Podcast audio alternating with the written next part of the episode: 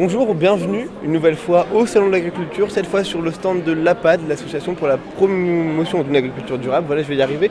Je suis en compagnie d'Antoine Grosbois. Il est éleveur et agriculture à Champs-Saint-Père, dans le sud du Vendée. Comment ça va Antoine? Bah, Très bien, merci à vous? Ça va bien, merci. Ça se passe le salon, euh, il y a du monde?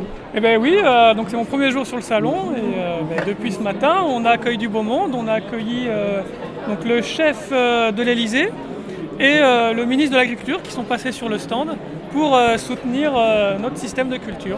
Votre système de culture qui est, différent, vous pouvez nous, l'expliquer euh, brièvement? Alors notre système, ça s'appelle l'agriculture de conservation des sols. Donc c'est un système qui est basé sur trois piliers qui sont donc le non-travail du sol, la couverture permanente du sol et la diversité des cultures dans la rotation.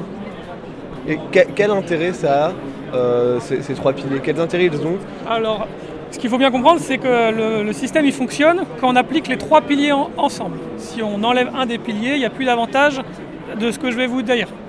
Donc l'avantage du système, ça va être euh, essentiellement de limiter l'érosion du sol. Donc on va avoir un sol qui est toujours couvert, donc on va plus être soumis à l'érosion.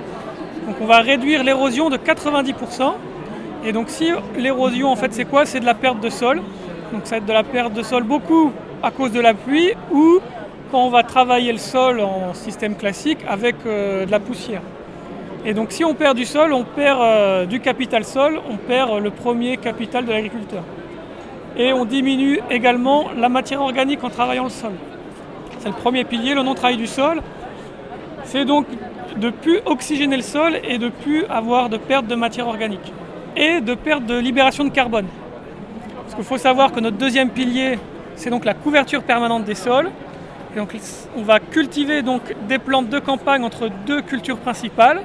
Ces plantes vont se développer, elles vont capter donc le CO2 de l'air, elles vont rejeter de l'O2 et vont garder le carbone dans le sol. Et euh, donc après, on va replanter une culture principale dans ce couvert. Et donc les plantes elles vont être restituées au sol. Et donc le carbone qu'on aura capté, il ne sera pas relargué dans l'air il sera gardé dans, la terre. Et donc ça, ça va permettre également d'augmenter la matière organique du champ. Et donc la matière organique, c'est très important, c'est un des premiers éléments fertilisants naturels pour l'agriculteur. Donc il faut vraiment qu'on veille à augmenter notre quantité de matière organique et non pas à diminuer notre matière organique en travaillant le sol.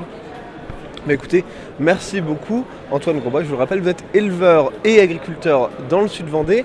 De notre côté, nous on se retrouve très vite pour des nouvelles interviews depuis le Salon de l'Agriculture.